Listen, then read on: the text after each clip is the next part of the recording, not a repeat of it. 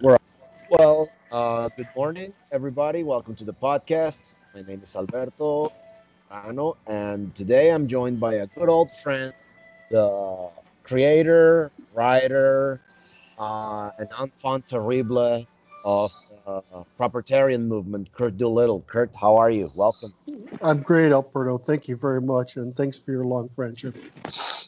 Oh, me too. I'm very gl- I'm very grateful for your for knowing you and all, all the things we've done together. I remember even we, we, we I did a book for you also. Yes, I still, I still, I don't know where the status of that is. It's around somewhere. Anyway, so yes, you did.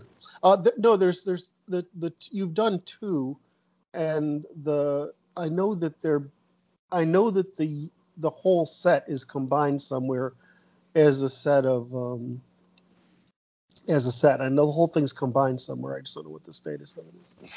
Anyway. Oh, I see. Well, it's um, it's been a long time since we talked. It's been a long time since uh, a couple of years since I wrote that book.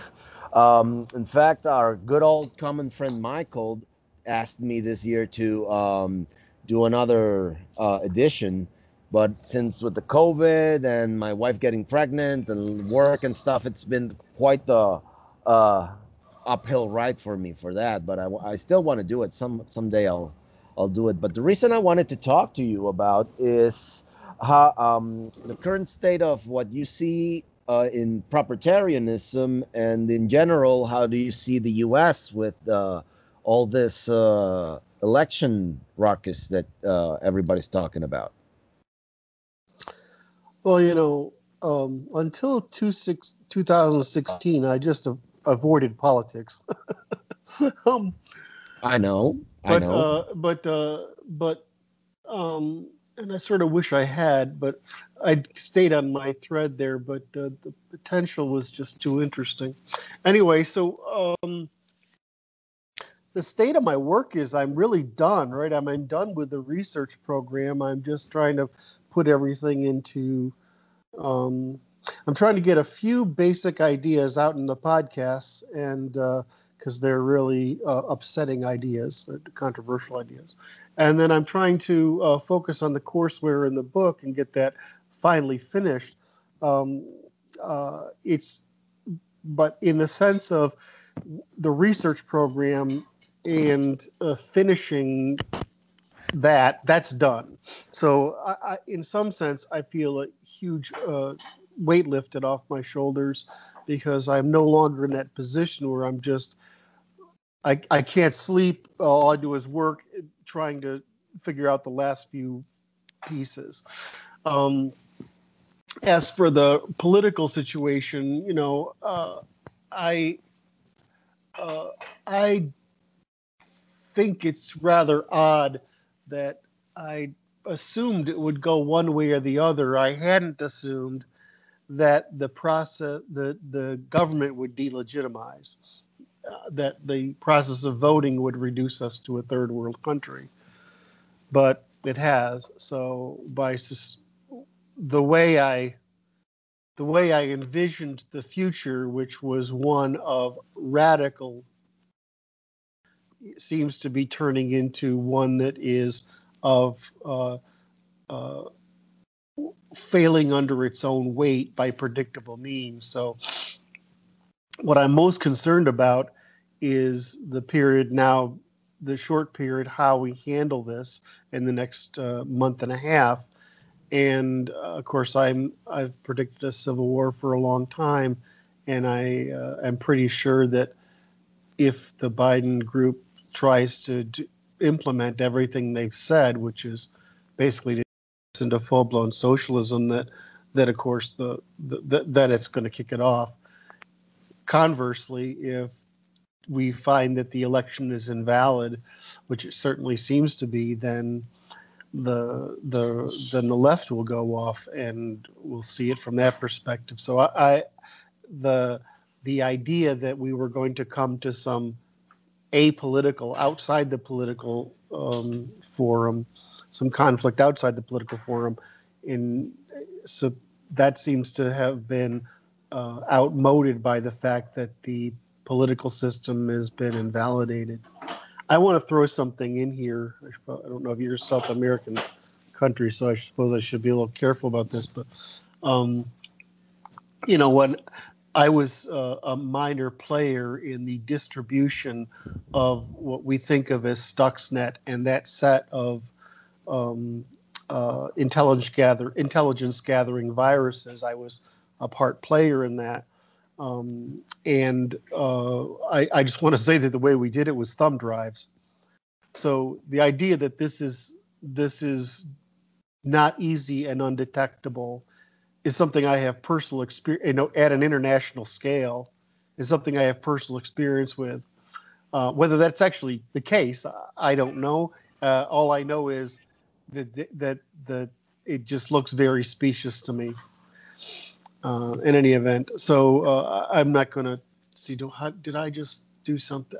I don't want to come off as one of these conspiracy theorists. I'm just saying that this doesn't look right to me. Uh, I think the fact that it doesn't look right to me, it doesn't look right to the to 75% of Republicans that the that there's no more legitimacy to voting and there, any government going forward lacks legitimacy with half the population. I think that's all just a strange occurrence.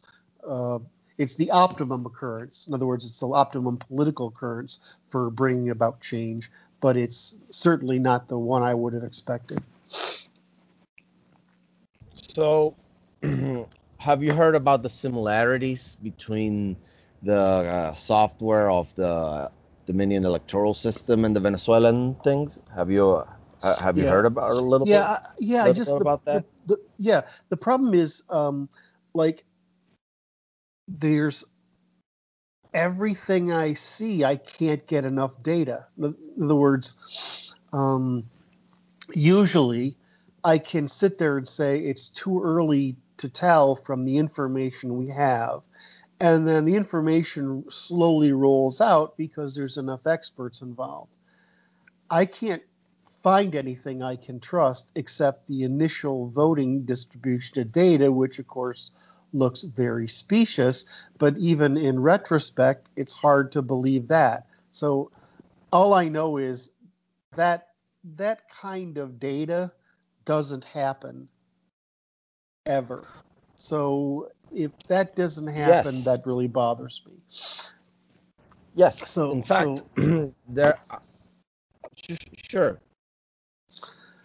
So so so I can't I can't say anything. In other words, I'm not claiming I am. You know, I have some great insider vision here. All I'm saying is, as a person who spends a disproportionate amount of time falsifying so, uh, claims in the social sciences that aren't that can't be true.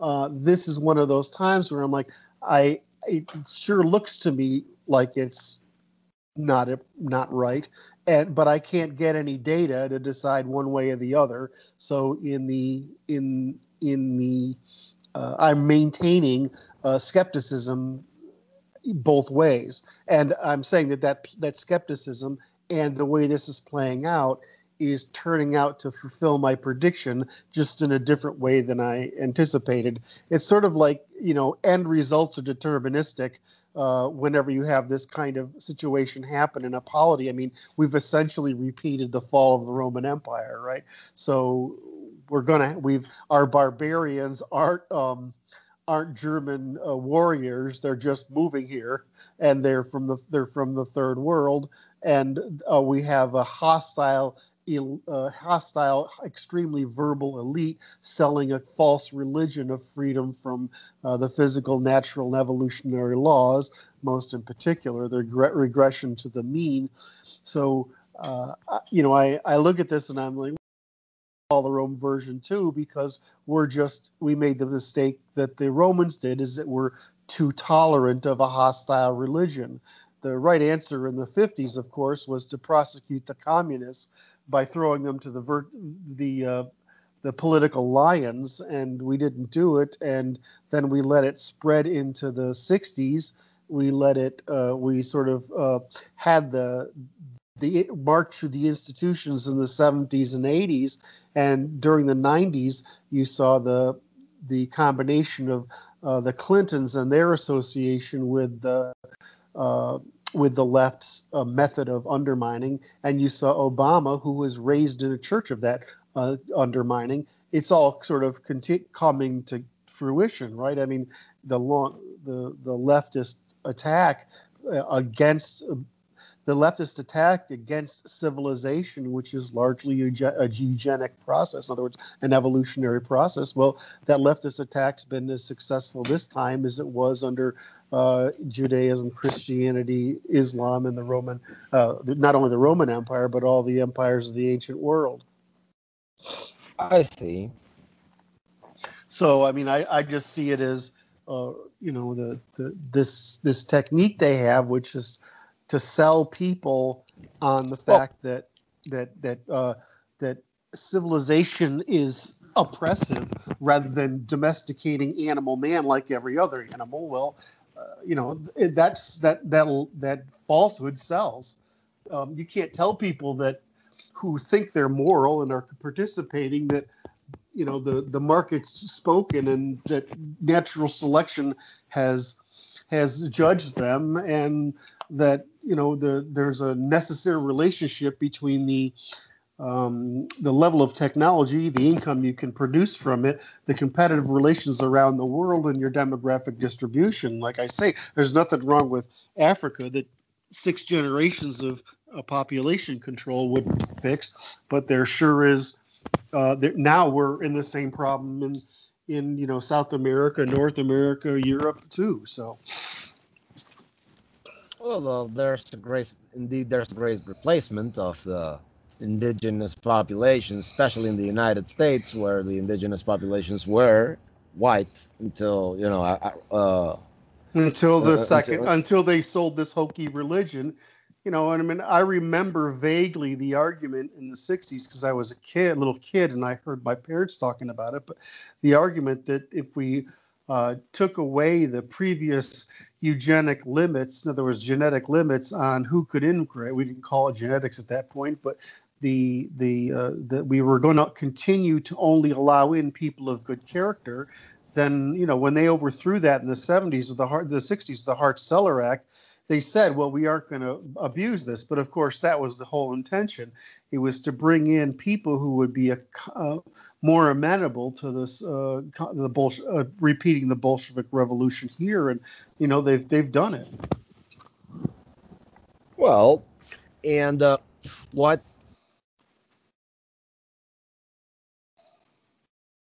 Did I lose you?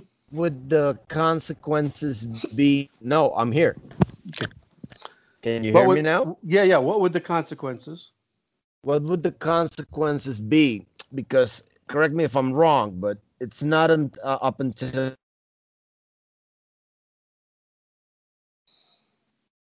cut out on me again. Still, uh, can you hear me? Now I can hear you. Oh, okay. So what would trigger this uh, great revolt? Would it be the uh, the the election of Biden itself, or would it be his act of government? Uh, well, I know from the people on my side, it would be if he tried to impose the the um, constraints on gun ownership. That would do it, but um, well, that's a big step.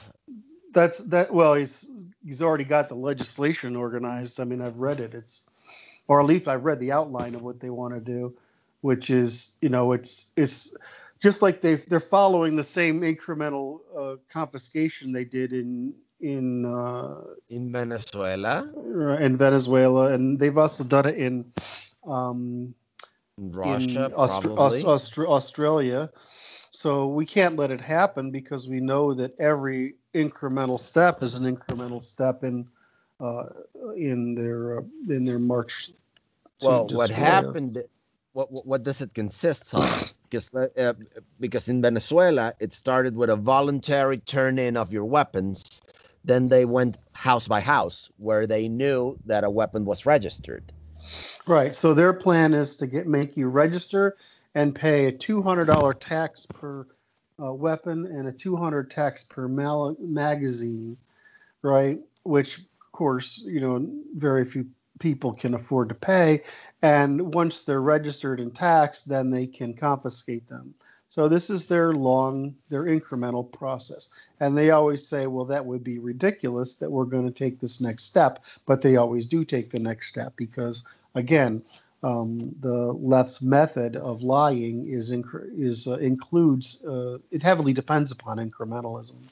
In other words, uh, boiling the we call it boiling the frog, which is uh, uh, yes, yes, exactly. So I, I don't know. I, I, my view is really that we're going to well, have this upset somewhere, um, and it's going to be honestly, it'll be the worst it'll be because we have a lot of people with a lot of weapons and they really hate each other. So either either i'll be i'll be successful or the leadership will be successful in here's here's a way. Either there will be a way to get a revolution organized and kicked off that isn't violent in other words or we will end up with one. Now what i've seen is i'm beginning to hope that we'll see a, a political consensus around because it's building that we are incompatible. But the problem is the idea of um, um, a, of a useful way of devolving the government back to its original design as an mm-hmm. alliance of states where the states like the european states have the mm-hmm. power the federal mm-hmm. government is really judicial. I mean that, that if that can happen that will avoid it. Well then um, how do you avoid a Waco or a Ruby Ridge or uh, you know? You don't. Uh, you, it won't be like that at all. Um, you know, in in in this world, it'll be uh, the BLM. Well, for and, one thing, well, for one thing, you have social networks, and that helps a lot. Communications and intelligence for a movement of th- those kinds of organizations is fundamental. But then again, it is all under government surveillance, isn't it? Well, I mean, we have the most fragile electrical system in the world, right? The, the right. It, it would take, you know, of course, I've argued all the way is the three very powerful groups are the food pro- producers and distributors, the tr- the truckers, and the linemen. In other words, people who run the electrical lines. But I mean, the the number of police is not enough to do anything. The number of soldiers isn't enough to do Afghanistan. It certainly isn't enough to do here. So, I mean, it's not like the government can do much if the power goes out um, and, or, or the truckers stay home. So the question is, can is is that have the class differences in elites? In other words, has the working the laboring working and middle class versus the underclass and the upper class has that has that dichotomy split clearly enough that people understand their interests and therefore will fight for them i i don't know if they're there i think they're getting there if that happens then you know realistically it's cities are cities are very easy things to kill um, today. So especially in the winter. So if you look at uh, a January conflict, a beginning of January, February conflict, I mean, you know, you can kill off 70 or 80 million people very real, real you know, you can make huge differences on the scale of the um, on the scale of the communists relatively easily here because it's not like people can go back to the fields or they've got winter, if they got uh, wood burning fireplaces or anything. They, they, don't. There's no way for. I mean, if uh, one of the things I learned in Ukraine is that you know people can people who are have mom and dad have a dacha, you know, dacha out there in the in the they can go to visit with. They're fine. But I mean, if you live in a if you live in a city and the infrastructure is gone, go. you have nowhere to go, and those people just fled. You know, I was in, uh, I, you know, I was right outside my window. I mean, I learned a lot in that. I, I learned a lot about revolutions in this one. So the repeating it here is a different thing, because it wash whereas uh, you know our strategy in Ukraine was if we get the government to shoot at us, the government will fall because Ukrainians are very moral people. In America, I'm not really sure what would happen. Um, I'm sure that the government would be internationally delegitimized. In other words, the the enemies of the U.S. would no longer feel that there was that the U.S. had any moral or or strategic influence in the world, and that the State Department would fall. So I can see that falling down from the top, but I don't think that uh, I, I can't quite see what would happen depending on who's in control. My view is that uh, the military has said they will stay out of anything like that, and if they stay out of anything like that, then it's then it's really just going to be it's going to be something terrible, really. Uh, I really, you know, America's a really nice country, um, and uh, I have family there, and I have dear, good people there, like you and many others, and I wouldn't want that for you for your country. I mean, it. Uh, I wouldn't want that. You know. Here's here's here's uh, my. I think you know this, but here's my objective. I want the rea- the clarity of what that would be like to be so common in people's minds that they're willing to do to to reverse the uh, federalization of the government under the Civil War and return it back to its original design as an imitation of the Holy Roman Empire, which is a weak central bureaucracy limited to defense, neg- negotiation of differences in tr- defense and trade over a large number of European style states, each of which provides commons most suitable to their demographic distribution. It worked pretty well for us in the past. It worked for over a thousand years. Um, it worked certainly worked in the Roman Empire for a thousand years. There's no reason we can't go back to um, having uh, a, uh, a government whose primary concern is the formation of defense and trade and that they are weak and that the all social, in other words, all normative uh, uh, pro- normative behavior is regulated at the most local level possible. So if my group wants to have, you know, if I want to live like the Amish, that's okay. You know, if I want to live like a left-wing nut job in an urban shithole and turn it to to you know turn it into a favela, well, then that's your choice. But if I want to live in a, uh, you know, a suburban universe where we're very a very low tolerance for anything that's non-family, even to the extent that it's pro- it's prohibitive for uh, open display of sexuality, etc.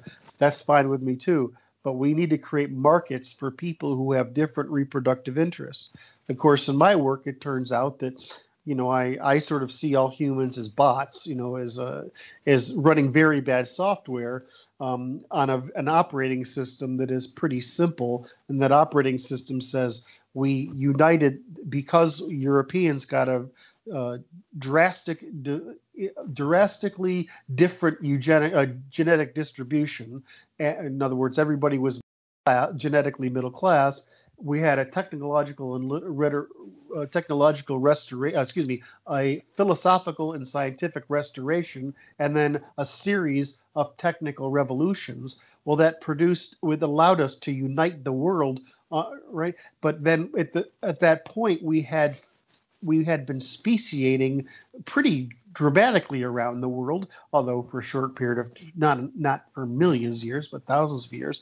And and frankly, my view is that we're now wealthy enough so that the behavior we see in Northern Europe, whereas that uh, people who, uh, sexes are more likely to fill their traditional roles when given or traditional instincts when they have seen it. The same when they have the opportunity that we're now wealthy enough in the west that uh, people can pursue their their instincts. And so that the left has left can only be happy if it's hyper consumptive hyper protective and the right can only be happy if we're hyper hyper capitalizing and hyper um, quality producing. So it's really you know the old uh, male female dichotomy, and I think that we're going to split. We need to be able to split along the female strategy of hyper consumption and the male strategy of hyper capitalization.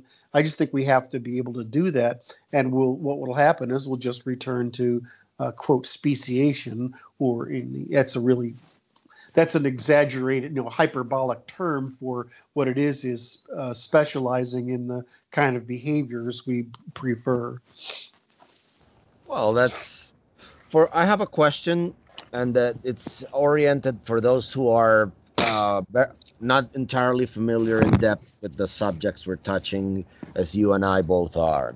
Okay. For those who are listening, and since they're not that familiar, if you go all the way that if you go all the way back like to the those paradigms you initially initially brilliantly quoted, like the original United States, um, the Holy Roman Empire, the Roman Empire. Um, I also I also think you explained how to avoid the cracks that destroyed those uh, those countries, um, those nations, those empires in the first place. But yes. don't you think that they might present differently and with greater levels of complexity given the advent of the state of technology that we have? No, I I think what's happening is technology is making us aware of our differences with when without technology and especially under mass media the uh, we created the illusion of indifference so what technology is just doing is it's allowing us to see that we're not compatible. And that just as I brought that example up of Scandinavian countries, if you can have the opportunity to follow your instincts rather than compromise, you will. So, why should you compromise? Why should the people who favor leftism compromise with people of the right? I've said this to the right for forever. We don't have anything to sell to the left. They don't value what we want. The left doesn't have anything to sell to the right. They don't value what we want. If we separate, the right will create quality, the left will create quantity and poverty. And it'll you know, go through its normal collapse like it has everywhere else. The good people will gradually migrate to the right. The right will maintain its rigor. That will keep the left people out. So uh, let's just continue the big sort let's go back to uh, what we are. And I think technology, all technology has done, has made us become increasingly aware of how much we hate each other. I mean, we hate each other. It's not that there's compromise because our our reproductive strategies are, and they've told they've spent now a hundred years selling the false promise of freedom from scarcity, freedom from uh, uh, a, human amorality, demand for reciprocity, and kin selection, of uh, a violate of the false they the false promise of uh, escape from evolutionary law means regression to the mean, the uh, the uh, necessity of continuous. Uh, in other words, people don't stay average. Gene, gene pools get worse without natural selection. So we've been we've what we've been doing since the Industrial Revolution is downgrading. Uh, we use the wealth of the Industrial Revolution to produce enough calories so that we could stop the harm at the bottom, which we saw in. Um, in other words, we the, the the low underperformance at the bottom. So we saw that in the Flynn effect, but the Flynn effect has begun to reverse. IQs are beginning to decline. Well, that's happening because of reproductive whatever. Now you can have a democracy at a hundred at an IQ of 100, at eh, median distribution. You can have that in an industrial age. But if you're in a technology age, if you want to you want to hold a democracy, now you've got to get your IQ up into 105 or 108. But if you go down to 97 or 95, that means there's not enough people that distributed at the higher end of the spectrum to form an economy that is competitive on the international market. So it means you'll gradually decline economically, socially, and politically. You know, in the end, demographics is destiny. So I mean, I don't. I mean, the some, the result is that the eugenicists were right at the beginning of the 20th century, and the Nazis screwed that up so that we couldn't touch it the post war Jews came here and they sold all of those false promises. The false promise of freedom from scarcity, the false prom- promise of the freedom from the nature of man, the uh, false promise of the malleability of man, in other words, how adaptable man is, or the lie of the blank slate, and the false promise of freedom from evolutionary laws. They sold all this, and what they did is they packaged that as whites are the oppressor and whiteness is oppressive, rather than whites discovered science and whites discovered uh, how to organize society so that it was it was continuing natural selection by market means rather than by dictatorial means. And so, I mean, we've just very whites whiteness just means science, and science just means following the natural laws of the universe. So you know we have we're prosperous, eh, you know, as as Christians because we're least of the societies that are out there. We least diverged from the physical, natural, and evolutionary laws, and that's just as simple as it is. You know, we there is no magic recipe. There is no escaping those laws. There is no way to cheat the universe. In the end, you we're stuck with there's only so much energy conservation we can have. There's only so many ways to organize people. The only way to organize people to have them succeed is by markets. The only way to have succeed into markets is to manage your population so that it can it is it is destroying more of the world's resources than it's producing uh, surpluses. You just can't do it. And so the you know the, the beautiful left lie like Christianity's or Judaism's and Christianity's and Islam's life false promise of life after death, you know, from an e- and freedom from an evil God, you know, that that's just nonsense. But it worked because it would people were stupid enough to believe it. Well, in this era, the idea that we can be free of the physical, natural, and evolutionary laws, it works because people are stupid enough to believe it because they can't, you know, it's impossible to look in the mirror and say, well, you know, um, I can't compete in the market. It's because I'm oppressed. It's not because I'm unfit you know we can't ask people to do that. So that's where the problem we're in. Well since you covered that that leaves me with barely um because you answered a lot of questions that i had in the in, in, in, the, in, in I, I, had i had prepared a bunch of questions and you answered that uh, like four four or five of them in the in, in that last uh, part. But thank you because it's it's it's fucking amazing. No, it's um, really that it, because you know it's that simple an issue. That's how simple it is. People were sold a lie in the ancient world, and it destroyed the civilizations of the ancient world. It reduced all of Islam to ignorance, dysgenia, um, continuous conquer. tribals. What? And conquer. Right. Well, and they spread like a cancer they destroyed the arts, the the literature, the thought, the institutions, and the genetics of every great civilization of the ancient world.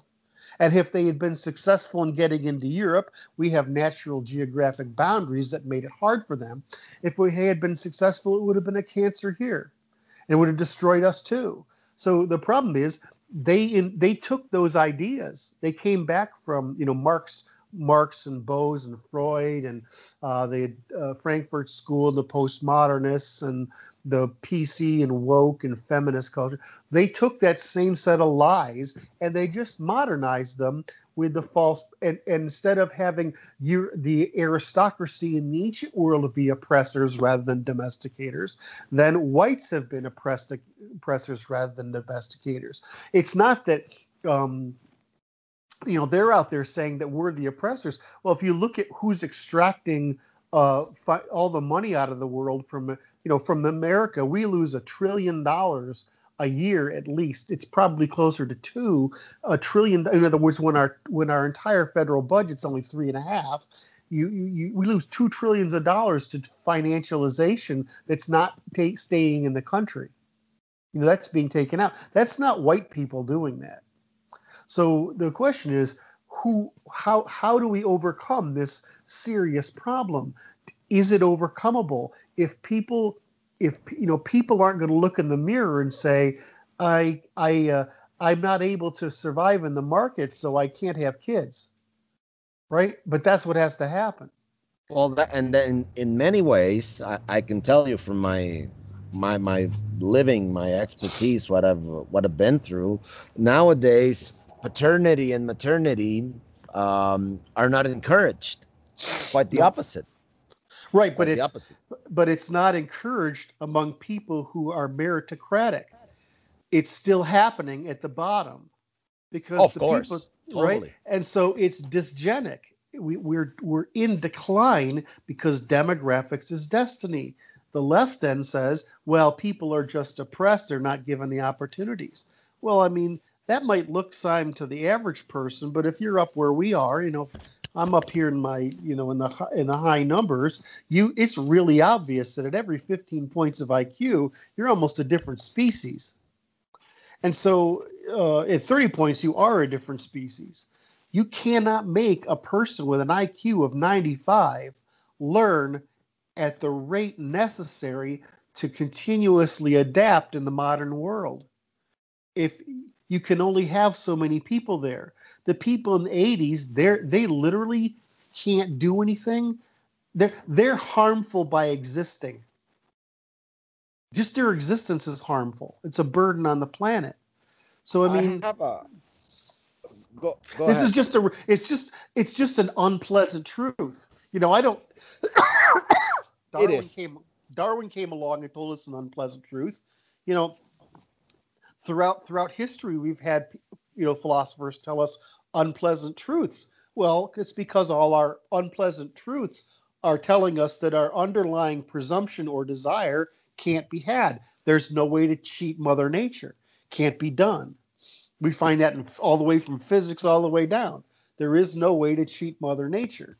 All we can do is either burn down our genetics, burn down the uh, burn down our institutions, or burn down our quality of life, or burn down the uh, the the carrying capacity of the planet, which we obviously are at. Because, like I said, there's no there's no global warming problem. There's an overpopulation problem. Excuse me. There's no. Oh, okay.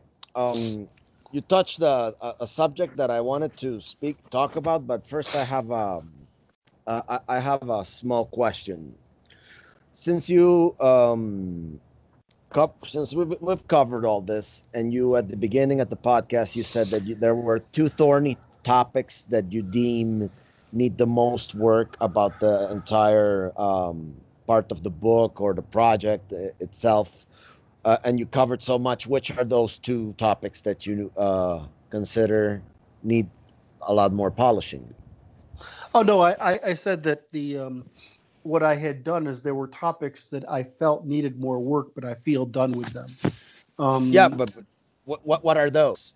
That's oh, what I mean. Um, the which are those? Um, I the the first one, well, this excuse me, the most recent one that I spent a lot of time. Of course, the obvious one is religion. Uh, I had turning religion into a science was it was the hardest problem I had to solve you know, I usually, people are going to remember me for the my work on the grammars and the logics, but the hard that wasn't a hard problem because I just am at a point I'm you know at a point in intellectual history where there's been a convergence of thought from many fields, and it would just sort of looked obvious to me. But religion, religion's a hard was excuse me.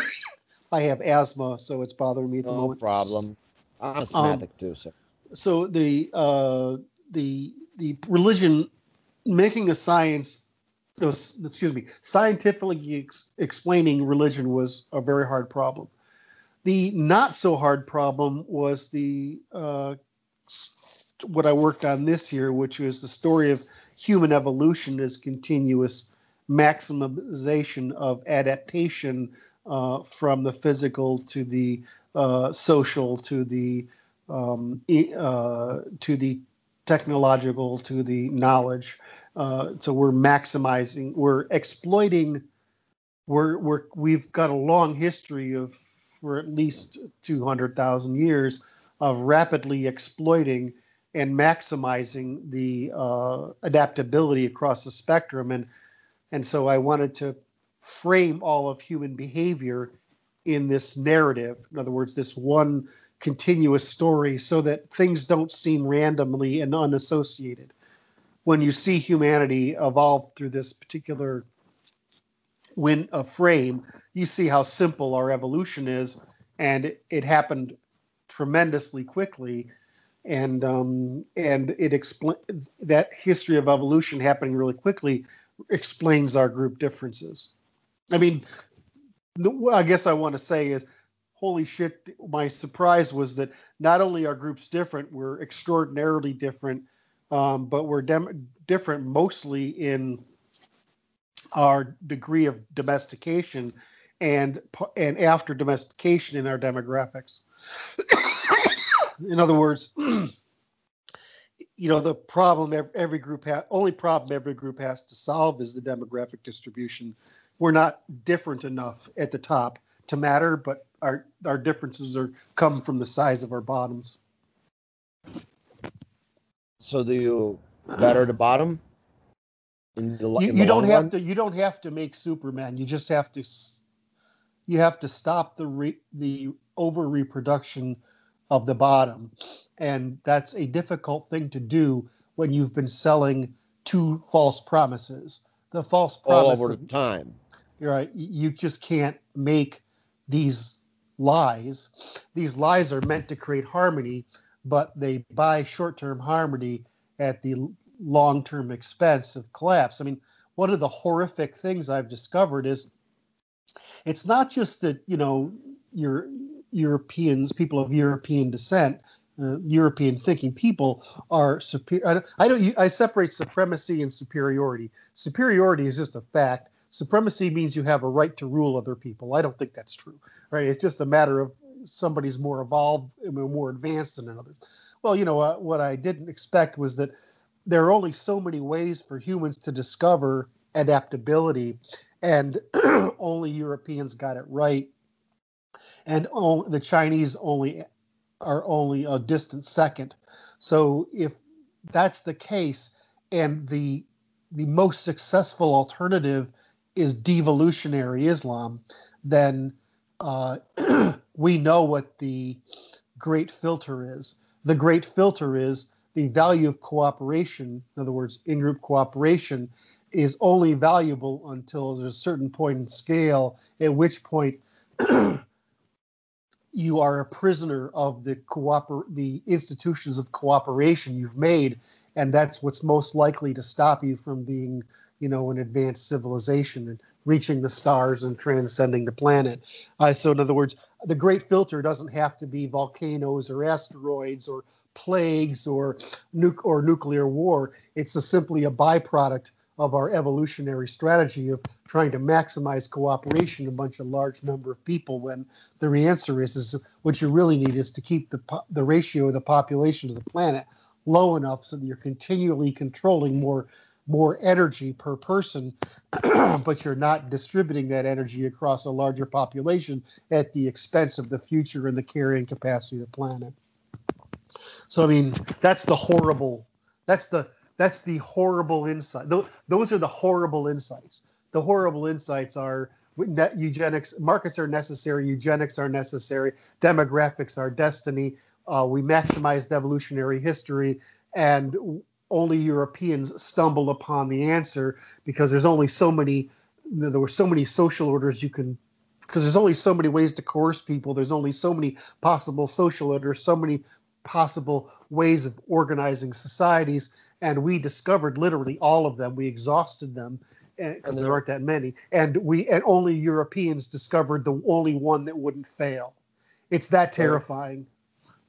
yes, and talking of terrifying things. Well, as you know, I'm a doctor, and yes. uh, the very uh, the, the very healthcare center topic this year is, of course, the the Wuhan virus, the Chinese the, coronavirus virus. No. Yes. So since since the Chinese Han are ranked number two and as the public enemy of the world because they pretty much, you know, destroy the uh, everyone's plans this year. I don't know which ones were which ones you had, but as for me, uh, pretty much I had to stay at home the entire year.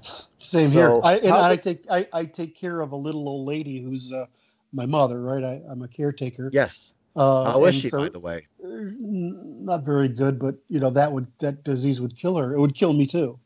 Uh, so because I have, uh, you know, I'm I have You have asthma. serious- I have fairly serious asthma.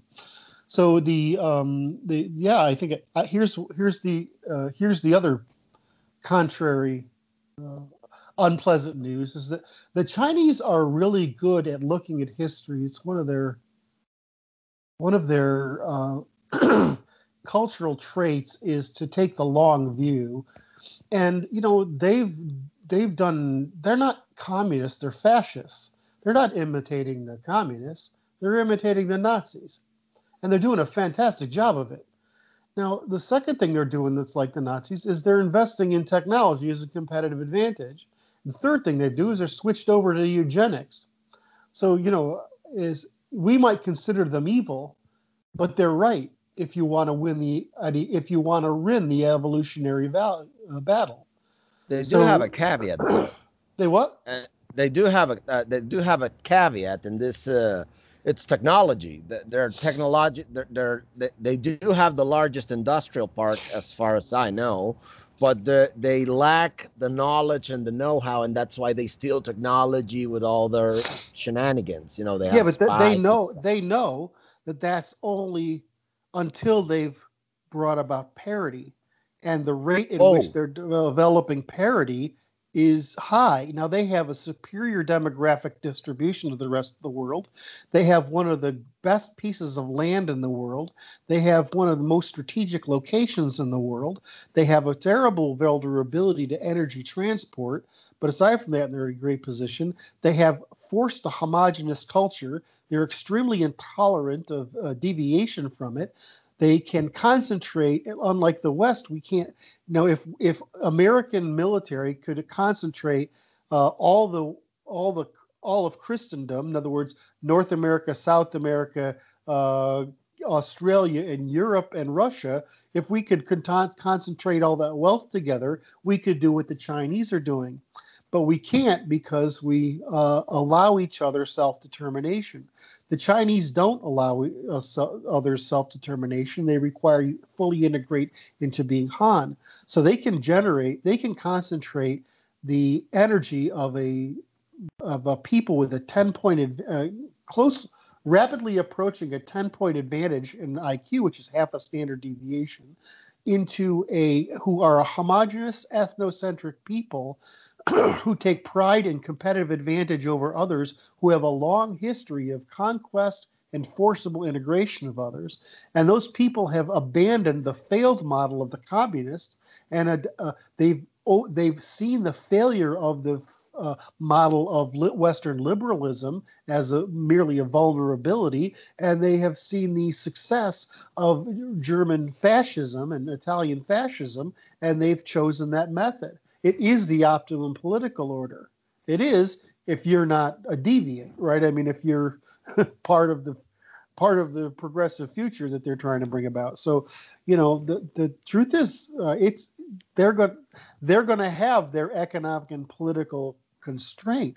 But like the Chinese, because they've maintained homogeneity, uh, excuse me, the Japanese, like the Chinese, like the Japanese and the Koreans, uh, homogenous people who are practicing kin preference and kin selection, they can endure extraordinary hardship, and it doesn't cause social friction.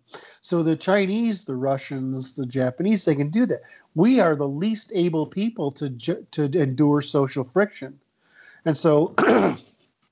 So you know, frankly, I, I I don't see why they won't win over the long term. Uh, a matter of fact, how uh, I certainly don't see how Russia lives out the century. I I don't see how Germany makes it through the next fifty years. You know, France is the the only next country. 50 are, Yeah. are you that are you that broad I, I i would i would dare call it less No, no, of i course. would i would say I- i would say yeah. 30 Sure. Um, You know, they, they are not- importing a massive amount of. it's not 200 right it's it's Yeah. within the visible time horizon we can see the collapse of germany right we france is beginning to see that they've let in too many right uh, of islam and the, islam is the same problem as christianity was for rome so with the, they, we have this this cancer going on here whether we can wake up and see the Jewish problem for what it is, uh, without uh, without the without a repetition of the bloody past on it, that's a that's another issue. But really, that's that's where the re- new religion comes from is a network of Jewish thinkers reforming past theological thought into present pseudoscientific thought and selling the pseudoscientific thought the way they sold uh, all the false promise of the uh, supernatural thought. So, I mean, we whether we can defeat whether a small European population that is no longer possessed of a demographic or uh, demographic and technological advantage over the rest of the world.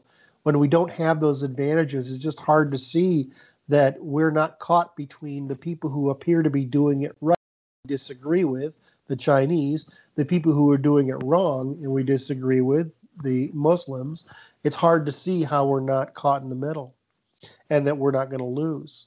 I mean, we're it's the same thing as that, just at a global scale. In, in the West, we have the top and bottom. You know, the the uh, fake, the the talking, false, promising elites uh, in the state and the media and the academy, and the bottom that they're selling the false lies to.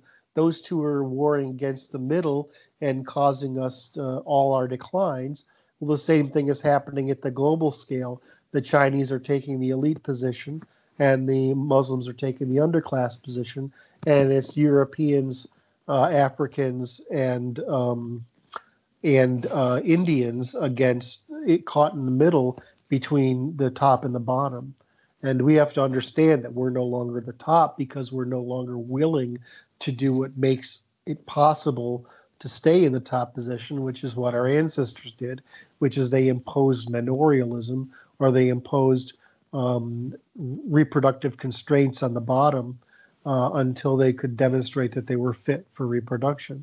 And we can't. That's what made northern. That's what made everywhere from from northern Italy to the Scandinavia succeed. Is it's really not much more difficult. I mean, you can want to do a lot of things. The single best thing you can do for your your population to improve their quality of life is sterilize the bottom. That's the single best thing you can do you got to take care of them in exchange for doing that. But that's the single best thing you can do. Because well, that's, that's uh, yeah. What I wanted to say is that it's a war. It's a troublesome uh, panorama that you paint. It's a troublesome scenario that you paint because if that's what's going to happen to the United States, what's going to happen in the south of the, south of the United States border will be much worse. That's right. You got you got Mexico, which all which all which fell to the Sao Paulo Forum. You got Cuba, which uh, which uh, for the first time in, in more than half a century is uh, in hands of uh, someone else other than the Castros, but with the same doctrine. You have Maduro here in Venezuela. Um, Colombia is on the brink of the uh, uh of, uh, yep. of, of, also falling. Chile managed to switch a constitution that Pinochet drafted in a that you know had very I don't know if you're familiar with the, the Ch- Chilean sure, situation. Sure, sure, sure, sure. But you know the commies over there, they managed to um, lock down uh, consti- constitutional form. They they followed the same script here in Venezuela uh, they only did it in 1998, and we're still having that. And it's uh, it only if if what you're describing takes place, uh, it would it would mean that things would get far worse here and really bad right. for you.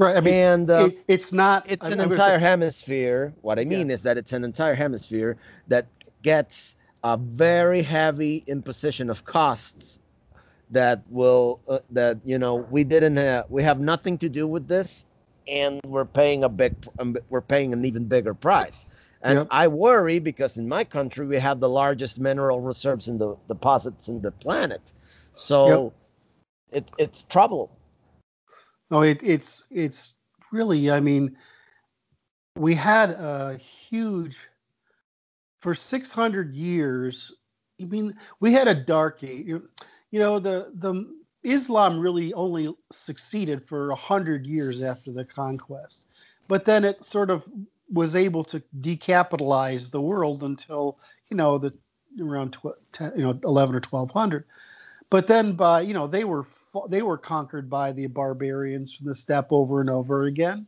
Well the same thing is eh, you know then we had a you know in europe we had the dark ages that we only got out of because uh, the northern italians wanted to get rid of the corruption of the church. They published all this writing restored ancient greek writing writing that was brought back. Well then we had a great 600 years of uh, 600 years of um, European rapid evolution, just like we had hundreds of years of ancient world European evolution. I mean, it happens really fast, but the consequence is is that you spread these technologies around and uh, you spread these ideas around, but you, you don't control your population, and so y- you end up just reversing every prior genetic gain. You just you gain and then you reverse it so i mean it's just terrible. I mean i i you know we've all been telling ourselves i mean we all bought the enlightenment lie. We bought the the the the industrial revolution lie. And we've bought and and what the left has done or the, at least the progressive has done is they've they've sold that lie on an even greater scale that we're free of the constraints of nature. And we're not. We're still just you know pretty pretty advanced monkeys that have built a huge number of institutions, a great body of knowledge to be able to work, cooperate in a vast division of labor. But all of a sudden, we've made another great leap, and we're and there's but there's no new continent to migrate to in order to leave the previous ones behind. So we're we're sort of vacillating again. Uh, it doesn't look very good to me. And what do you think of uh, the indigenous populations of Europe and in the United States which convert to these um, to, to, Islam or fell prey to those sorts of uh, It's natural. it's natural selection, right? There, so if you select yourself out of your of whiteness, in other words, the sciences, that you the whole set. I don't mean science like the physical science. I mean correspondence with the net with the universe. If you select yourself out of that, well, then you're going to buy yourself time. Exactly. Right? That, exactly. That's all you're doing. But you're going to. But the end result is deterministic. You're going to cause the great filter to happen, which is that we'll never ever get off. You know, we'll never ever advance. So instead, what I see happening is I see China setting the example the rest of the world eventually following that example.